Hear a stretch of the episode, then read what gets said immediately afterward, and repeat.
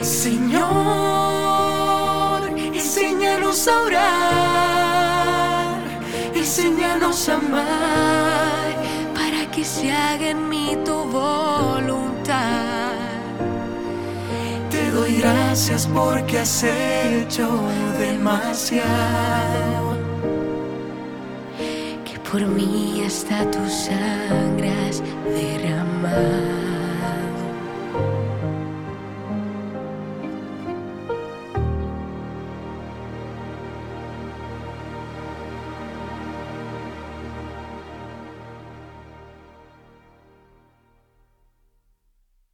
queridos peregrinos, muy buenos días. Hoy es martes, tenemos un día radiante. Hemos venido a un lugar muy bello y muy hermoso que ya les habíamos enseñado brevemente en la peregrinación de la fe. Se llama Susita o Hipos. Hipos en griego significa caballo. Allá en el fondo acaban de poner no hace mucho un caballo y se ve una, imagen de un caballo, hipos o susita en hebreo. Significa susita, si entendido bien, potranca, una yegua joven, una potranca o, caballo. No sé a qué se deba este nombre, es muy antiguo, viene del griego, hipos. Esta ciudad, Hipos, como pueden ver, está en la cima de una montaña hay valle por un lado, hay valle por el otro, el mar de Galilea en el fondo y aquí detrás de nosotros hay una barranca. Tiene una pequeña conexión que es donde estamos parados con el monte. Creo que es una conexión artificial que hicieron los habitantes de Hipos. Entonces está en la cima de una montaña, la vamos a visitar brevemente. He venido aquí por dos motivos fundamentalmente. Bueno, quería decirles también que Hipos es una de las diez ciudades de la Decápolis. Una de las diez ciudades de la Decápolis. Voy a enseñar dónde está. Aquí en el mapa, si nos enfocan el mapa, este mapa ya lo hemos estado usando, no es el súper tecnológico, pero ahora voy a enseñar el súper tecnológico. Aquí está el mar de Galilea, aquí está Magdala, hemos estado aquí en Genezaret, eh, Tabga, no hemos ido todavía a Cafarnaún, vamos a ir también a Bethsaida. Entonces hemos dado esta vuelta y estamos aquí en Hipos o Susita, una de las 10 ciudades de la Decápolis. Voy a ver, voy a mostrarles ahora sí con mi super mapa tecnológico. Les voy a mostrar algo para que vean este monte, este monte, a ver si lo, lo logramos ver ¿eh? a ver si lo logramos apreciar con nuestra oh, eh, cámara impresionante.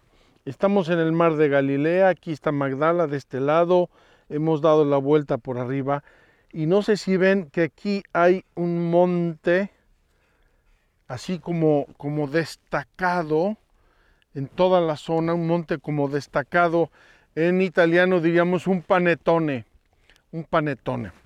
Y he querido venir aquí por dos motivos. El primero es porque esta ciudad, hasta su destrucción en el año 749, 749, lo sabemos porque la destruyó un terremoto fuertísimo que hubo en toda esta zona, destruyó Hipos, destruyó Bet Shean, dos ciudades cercanas de la Decápolis, destruyó también eh, Jerash, actualmente en Jordania.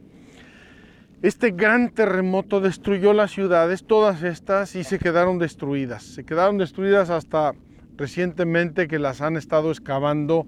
Este parque lo arreglaron durante la pandemia, así es que lo estamos casi, casi estrenando. Esta ciudad era una ciudad muy cristiana en el periodo bizantino.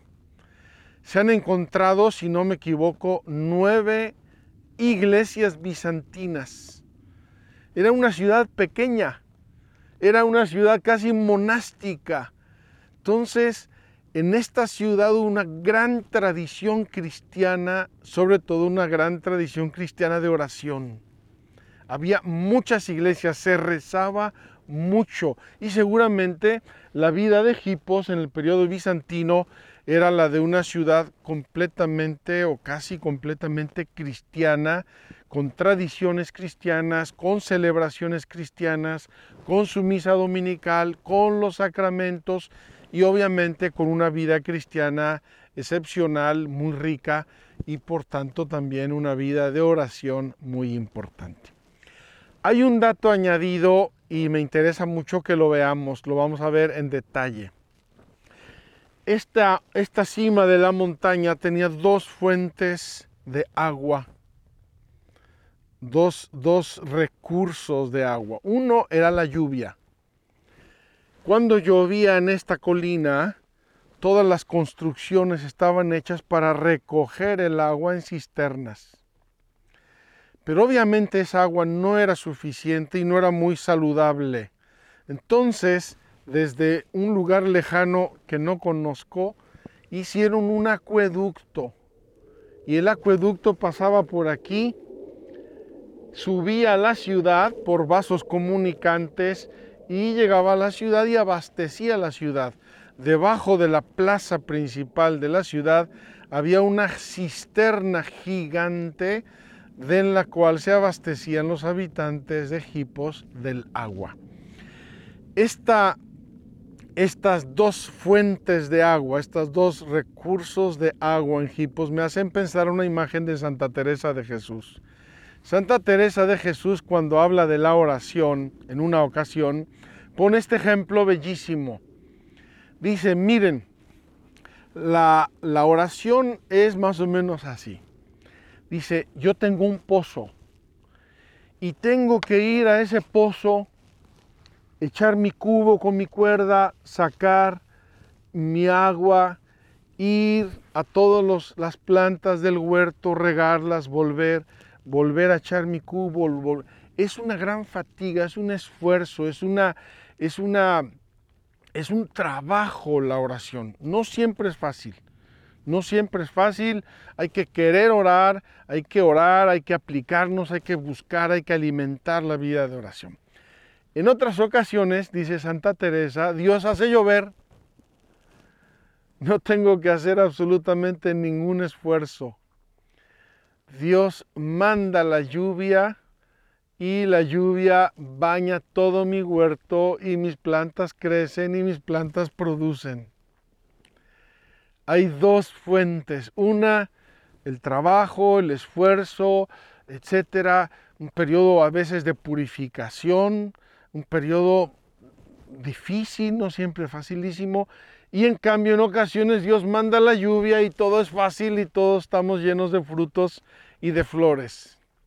Por eso hemos venido a Hipos y por eso he querido traerles a ustedes porque Vamos aquí a tratar un tema bellísimo del catecismo, que es la oración en la tradición viva de la iglesia. La tradición viva de la iglesia. Todo eso que constituye la iglesia externamente y, e internamente, espiritualmente, es la tradición, es como un grande río. Y en ese grande río o de ese grande río hay unas fuentes de oración. Hoy vamos a hablar de las fuentes de la oración, que es sobre todo la Sagrada Escritura, la liturgia, las virtudes teologales y el hoy, es decir, la historia. Vamos a recorrer estas fuentes de oración en la tradición viva de la iglesia.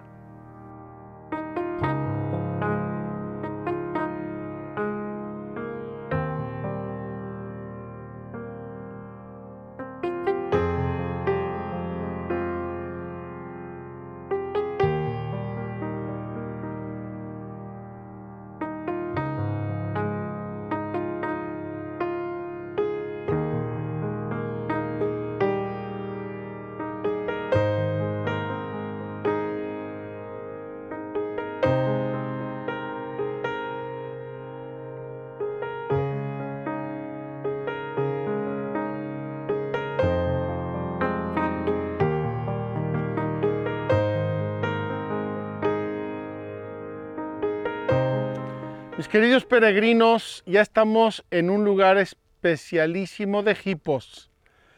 Estamos en la catedral destruida, como ven, por el famoso uh, terremoto del 18 de enero del año 749.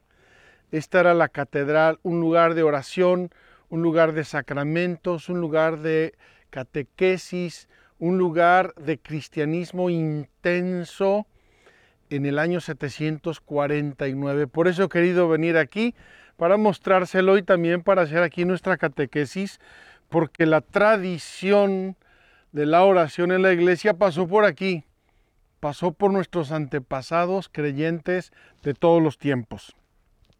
Dice el catecismo, estamos en el número 2650, 2650. La oración no se reduce al brote espontáneo de un impulso interior. Me hace pensar esta expresión a, la alimentación del cuerpo. A nosotros espontáneamente nos da hambre y comemos, pero alimentarnos no es simplemente comer, es comer, comer bien, comer equilibrado, comer balanceado. Entonces se requiere de nuestra parte una voluntad hay que querer orar y hay que orar con orden y con disciplina. No basta solo con saber lo que las escrituras revelan sobre la oración, es necesario también aprender a orar. Entonces el catecismo comienza en la tradición de la oración, comienza con dos afirmaciones importantes. Primero, hay que querer orar, hay que tener la voluntad de orar. Y segundo, hay que aprender. Así como aprendemos a caminar espontáneamente, caminar bien y correr y hacer cosas con las piernas requiere un aprendizaje.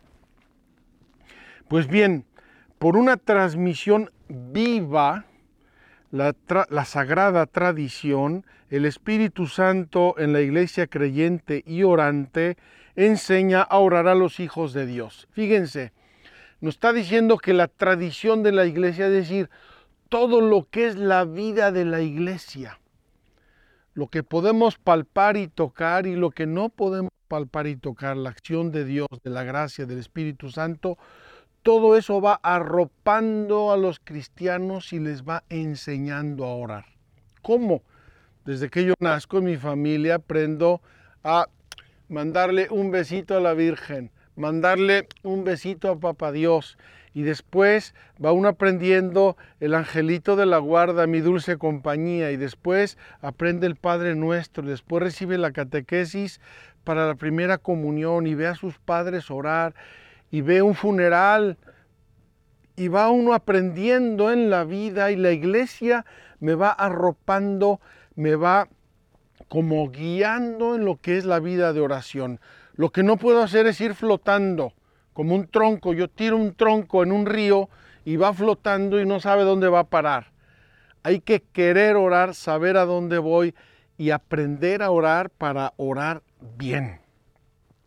La tradición de la oración cristiana es una de las formas de crecimiento de la tradición de la fe en particular mediante la contemplación y la reflexión de los creyentes que conservan en su corazón los acontecimientos y las palabras de la economía de la salvación y por la penetración profunda en las realidades espirituales de las que adquieren experiencia.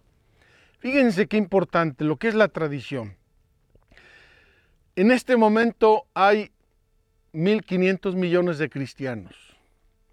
Esos 1.500 millones de cristianos saben, saben cosas de fe, las viven, las practican. Y dentro de 100 años las van a pasar a otros 1.500 o 1.800 o no sabemos cuántos millones de cristianos. Esa, esa es la tradición, es la viva. Y en esa humanidad penetrada por los valores de Cristo está actuando el Espíritu Santo, de modo que lo que hoy creemos, sabemos y oramos y practicamos, dentro de 100 años va a estar enriquecido por nuestra experiencia. Como nosotros recibimos la experiencia de hace 100 años, de hace 300, de hace 500. La imagen preciosa de la tradición nos la da un santo, me parece que se llama algo así de la estela, no recuerdo ahora el nombre. Dice, es como la tradición y la fe y la vida de la iglesia es como un niño que crece. Entre un niño, un bebé recién nacido y un adulto de 90 años hay una diferencia enorme, pero es la misma persona. Entonces, lo que la iglesia recibió en la vida de Cristo en Pentecostés ha ido desarrollándose, incrementándose a través de la acción de las personas y de la acción de Dios en las personas a través de los siglos. Entonces, ¿cuáles son las fuentes de la oración?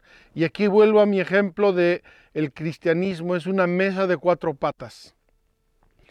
La fe, el credo, los sacramentos, la práctica, la gracia de Dios, los mandamientos, la vida moral y la vida de oración. Es una mesa de cuatro patas. Entonces, ya vimos las otras tres, ahora estamos en la cuarta. ¿Cuáles son las fuentes de la oración? Dijimos aquí cuando llegamos que había un acueducto y que llovía. ¿Cuáles son las fuentes de la oración? el catecismo nos presenta cuatro fuentes de la oración. Vamos a mencionarlas. Son sencillas, son concretas, son fáciles de entender. Primero, la palabra de Dios. Dios habla. La palabra de Dios no es un libro muerto. La palabra de Dios, la Biblia, es viva y eficaz la palabra de Dios es viva, está resonando, está actuando. Y cuando yo la leo, cuando yo la escucho, cuando yo la medito, está produciendo. Entonces, el, catecismo nos introduce estas cuatro fuentes y nos dice, el Espíritu Santo es el agua viva que en el corazón orante brota para la vida eterna, el Espíritu Santo. Él es quien nos enseña a recogerla en la misma fuente que es Cristo. Pues bien, en la vida cristiana hay manantiales donde Cristo nos espera para darnos a beber el Espíritu Santo. Y aquí obviamente esta imagen recuerda a la samaritana. Hay manantiales donde Cristo está al lado del manantial para darnos de beber como la samaritana. Primer manantial, la sagrada escritura. Me llama la atención que en este capítulo de la oración el catecismo nos da dos numeritos, pero son de una riqueza excepcional. Dice así el catecismo.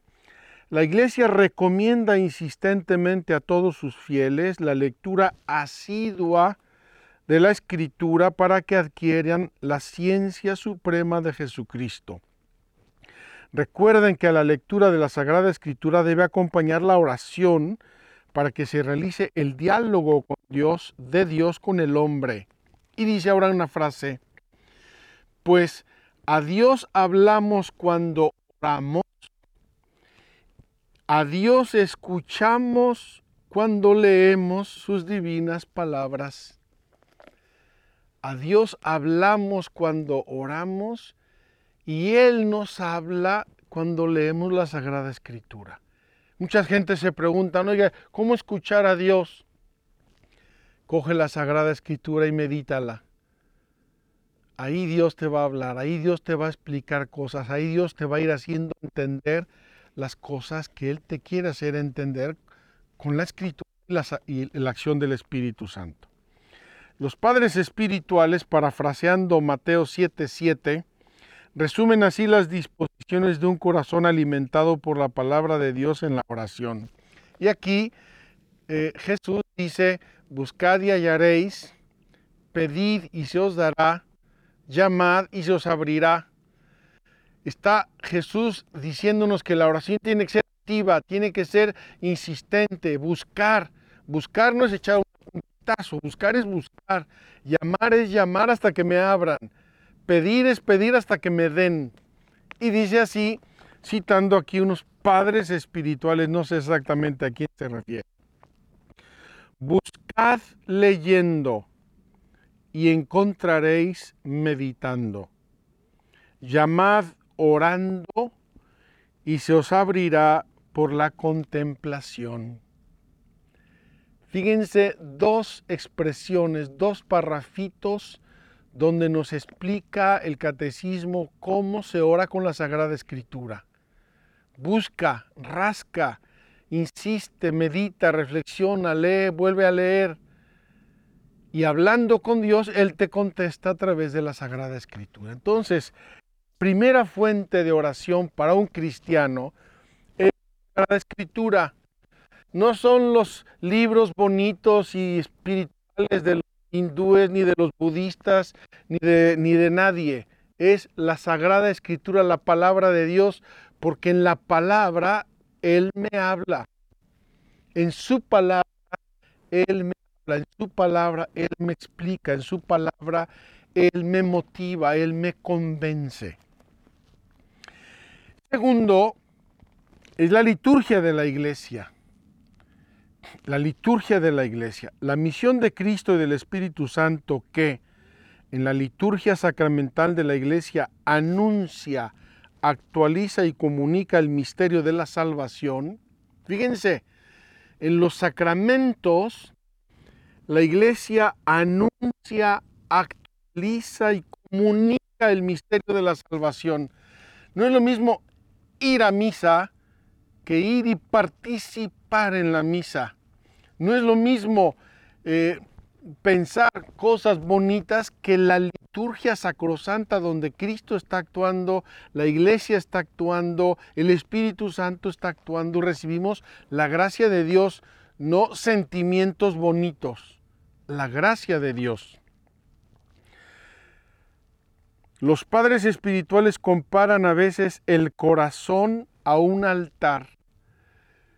Fíjense, mi corazón es el altar donde se están realizando los sacramentos. La oración interioriza y asimila la liturgia durante su celebración y después de la misma. Incluso cuando la oración se vive en lo secreto, siempre es oración de la iglesia comunión con la Santísima Trinidad. Entonces, yo voy a un sacramento, un matrimonio, una unción de los enfermos, un bautizo, una celebración eucarística, lo que sea. Y mi corazón es el altar. Si yo no estoy atento, no se celebra ese sacramento en mi corazón y por lo tanto Dios no está actualizando en mí el misterio de la salvación. Entonces, aquí el catecismo, como fuente de la oración, nos dice un numerito de la liturgia, pero es que todo lo que se dice de la liturgia se actualiza en mí cuando yo voy verdaderamente a orar. No a mostrar mi último vestido, mi último coche, mi reloj, quién fue, quién no fue, quién, eh, si llovió, si dejó de llover. Entonces, primera fuente de la oración, la Sagrada Escritura, la palabra de Dios. Dios me habla. Segundo, la acción litúrgica de la iglesia, los sacramentos, la liturgia, el canto. Ayer estuvimos en el monasterio de los benedictinos. Ahí está la iglesia cantándole a Dios. Hasta los sentimientos que uno siente, yo no entendía nada porque era alemán, pero los sentimientos que uno siente en ese momento, en ese ambiente, con esas velas, en esa liturgia santa de la iglesia, uno siente que está hablando y está en, comunión y en comunicación con Dios. La liturgia de la iglesia. Tercero, las virtudes teologales. Aquí quiero hacer un poco de teatro, si me permiten, ya hago mucho. Cuando yo era novicio, nuestro padre espiritual nos hacía siempre una imagen y nos la insistía y nos la insistía y nos la insistía con una lamparita que tenía para poder leer en su escritorio, tenía una lamparita. Y decía, miren, esta lamparita tiene un enchufe que tiene tres polos. Si esa lamparita no está bien enchufada, la lámpara no da luz. Si le falta uno, no da luz o da poca luz, da menos o se puede quemar. tienen que estar los tres enchufados. ¿Cuáles son esos tres enchufes que yo necesito para orar? La fe, la esperanza y la caridad. La fe, la esperanza y la caridad. Y fíjense que la fe, ya hablamos en su momento, se puede considerar como una virtud que yo practico, mi actitud de fe, mis actitudes, mis sentimientos de fe, y también la fe que yo conozco en las verdades de la fe. La fe que yo aprendo en el catecismo, la fe de la iglesia, la fe de las verdades reveladas y la fe mía como actitud y como virtud mía. Y así podemos hablar de una esperanza, la esperanza de la iglesia, que está esperando la venida última de Cristo y que vive por las promesas de Cristo. Y también la esperanza que yo tengo, la que yo ejercito, la que yo vivo en mi día a día cuando vivo de la esperanza. Y lo mismo la caridad. El amor, que es el amor de Dios, el amor del Espíritu Santo, el amor de la iglesia, la caridad de la iglesia y la caridad que yo vivo y que yo ejercito cuando vivo la vida cristiana. Mi caridad en casa, mi paciencia, mi generosidad con los pobres, mi solidaridad con los demás, toda esa caridad, toda esa esperanza y toda esa fe. Entonces volvemos a la imagen de mi Padre Espiritual. Tengo una lamparita y llego y la enciendo y no da luz. No da luz, me quedo oscuras, no puedo leer. ¿Por qué? Porque no estoy enchufado. No estoy ejercitando la fe, la esperanza y la caridad que me enchufan al misterio de Dios y me hacen llegar el misterio vivo de Dios a mi alma a través de las virtudes teologales y a través de la Sagrada Escritura y de la liturgia. ¿Qué pasa cuando yo voy a la misa por una simple tradición, porque tengo que ir, sin fe, sin amor, sin oración, sin atención, sin devoción, sin recibir la Eucaristía? ¿Qué pasa?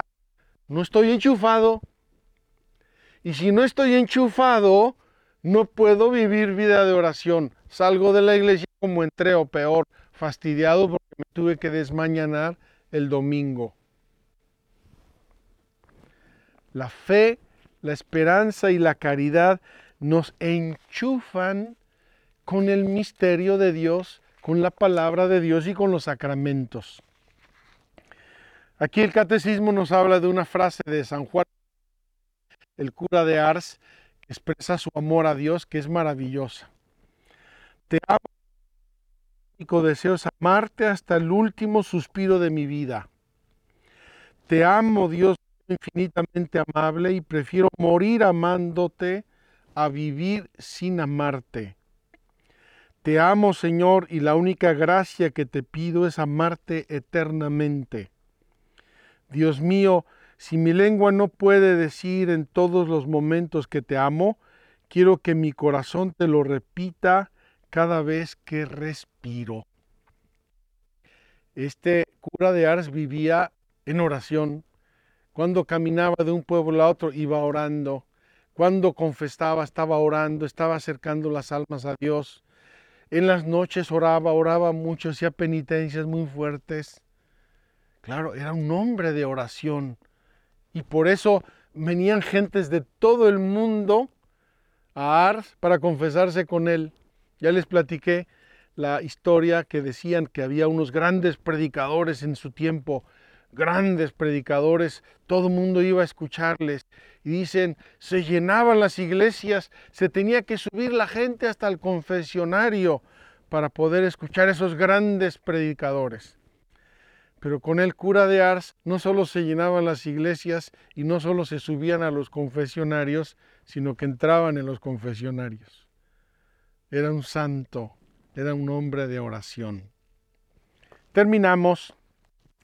Hay otra fuente de oración y esta fuente es preciosa. Es importantísima y yo quisiera que la valoráramos mucho, mucho, mucho, mucho. El hoy Fíjense, el futuro todavía no existe.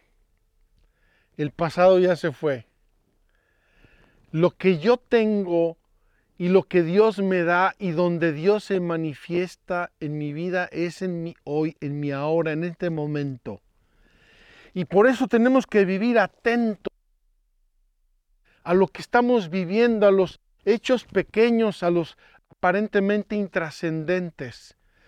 Porque es en esos hechos pequeños donde se llena mi vida de la presencia de Dios, donde yo me voy orientando hacia Dios. Santa Teresa de Jesús un día le dio un éxtasis mientras cocinaba y dijo una expresión preciosa que se repite en el castellano por todos lados. Dios está en los pucheros. Estaba cocinando un puchero. Si Dios está hasta en los pucheros.